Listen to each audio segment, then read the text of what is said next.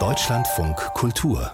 Fazit Gerade hat die Bayerische Staatsoper ihr Programm der kommenden Spielzeit vorgestellt. Es steht unter dem Eindruck globaler Krisen und Ängste. Man wolle Debatten anregen, so Intendant Serge Dorny, Sätze auf Musik zwischen Himmel und Hölle.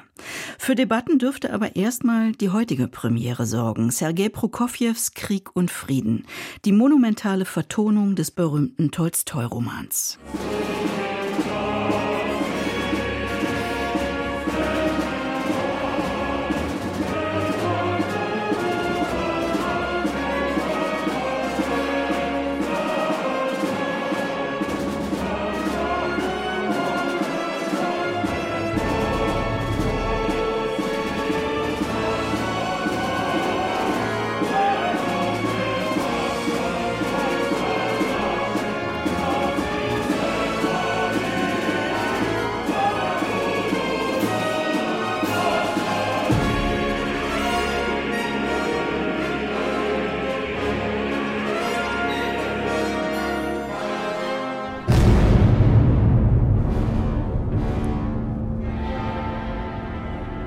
Ein Ausschnitt aus Sergei Prokofjews Krieg und Frieden. Im Gegensatz zu anderen Opernhäusern, die Aufführungen wegen des Ukraine-Kriegs abgesagt haben, hat die Staatsoper in München an ihrer schon vor dem Krieg geplanten Neuinszenierung festgehalten. Jörn Florian Fuchs hat die heutige Premiere miterlebt. Guten Abend.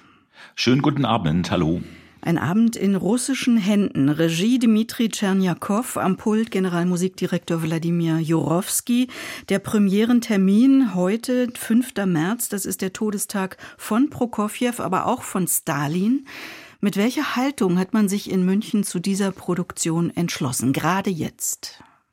Also im Vorfeld wurde viel diskutiert und auch viel schon medial natürlich ähm, ja aufbereitet, vorbereitet, gab es Informationen, warum man dieses Stück eben doch spielen möchte.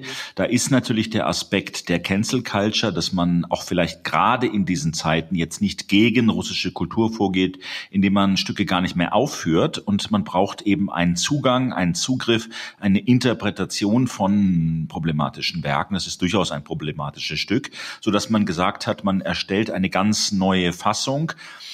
Das weicht ab von dem Konzept, das es vor dem Krieg gab. Das war ganz anders. Da wollte man offensichtlich das komplette Material mal vorstellen. Das ist jetzt nicht so. Und eben mit dieser Idee einer neuen Fassung, einer Umdeutung und auch natürlich einer szenischen Interpretation möchte man dieses Werk, das so oft ja auch nicht auf den Spielplänen zu erleben ist, einfach dem Münchner Publikum vorstellen. Einfach so, sagen Sie. So einfach ist es ja nicht. Gab es da Proteste heute Abend? Abend. Da gab es überhaupt keine Proteste, auch nicht am Schluss vom Publikum. Es sind ein paar Leute rausgegangen, kam auch nach der Pause nicht wieder. Das liegt aber, glaube ich, einfach an der Erschöpfung, die man hat. Das begann um 17 Uhr und dauert mit Pause dann knapp viereinhalb Stunden.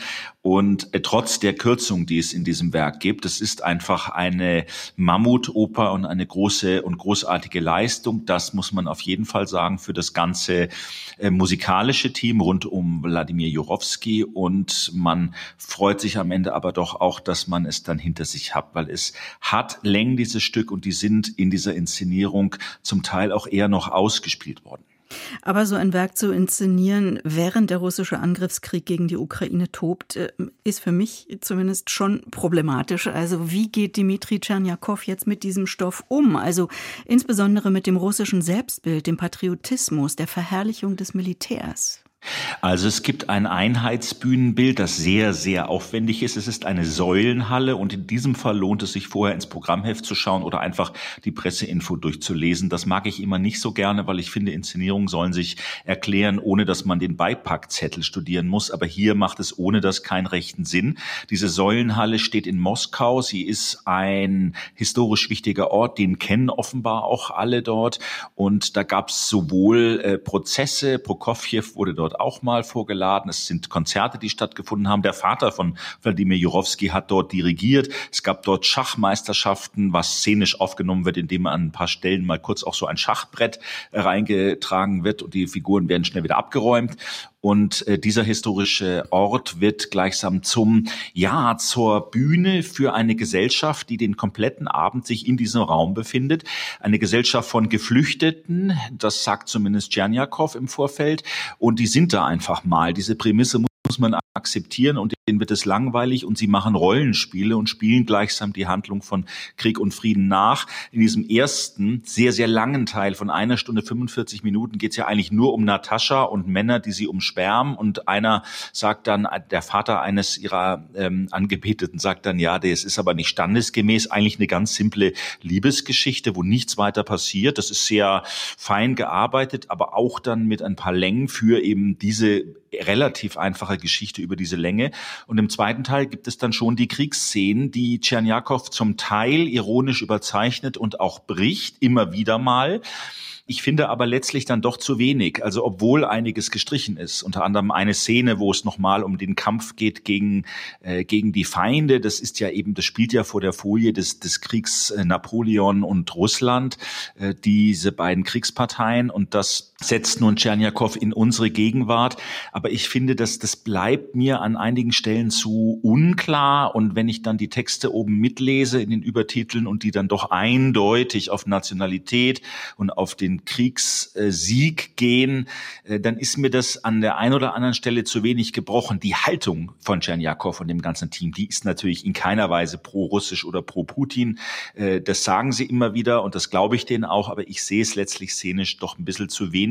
Und letzter Punkt für das Szenische noch, es gibt einen großen patriotischen Schlusschor, in diesem Stück, der wird ersetzt durch Blechbläser, die auf die Bühne kommen und das praktisch dann spielen. Das kann man machen. Ganz ehrlich gesagt, Blech ist massiv und Blech ist sehr militaristisch und aggressiv. Und ob da jetzt ein Chor ähm, den Sieg Russlands besingt und den Patriotismus oder halt ein wuchtiges Blech, finde ich, macht für mich keinen so fundamentalen Unterschied. Hm. Als Zuschauer kann man so einen Abend sicher gar nicht anders erleben, als ihn auf die aktuelle Situation für sich zu deuten. Also ich habe in den Livestream, den es ja heute Abend gab, reingeguckt und dachte bei dem Bühnenbild jetzt nicht an diesen mir unbekannten historischen Ort in Moskau Moskau, sondern an die Bilder, die wir gesehen haben von dem zerstörten Theater im ukrainischen Mariupol. Ja, aber die, komischerweise ist es interessant, dass Sie das sagen, weil ich hatte natürlich gehört, um welchen Ort es sich handelt und äh, diese Assoziation hatte ich nicht. Die Menschen in diesem Theater oder in diesem Säulensaal, die sind zum Teil wirklich in prekären Zuständen. Das merkt man, da werden Zelte aufgebaut, da gibt's Matratzen und nicht zerstört. Und das ist ein Problem, finde ich. Also letztlich ist es zu fein gestaltet, alles zu ästhetisch in diesem Sinne. Ein letztes Wort allerdings dann doch zur Musik. Wladimir Jurowski, er dirigiert das zunächst romantisch, schwelgerisch, dann sehr, sehr auf Kante, sehr rau. Also diese zwei unterschiedlichen Ebenen, Liebesgeschichte und Kriegsszenario, das macht er schon deutlich, dass es da die eben auch ganz unterschiedliche Musikstile gibt.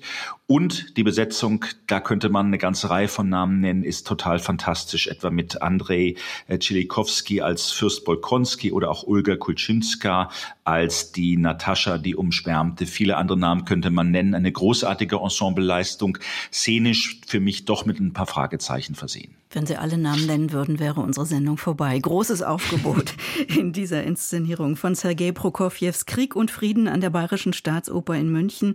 Eine durchaus kontrovers zu diskutierende Premiere. Die erste Rezension im deutschen Feuilleton, die lieferte uns Jörn Florian Fuchs. Vielen Dank. Ich bin froh, dass die Leitung einigermaßen gehalten hat.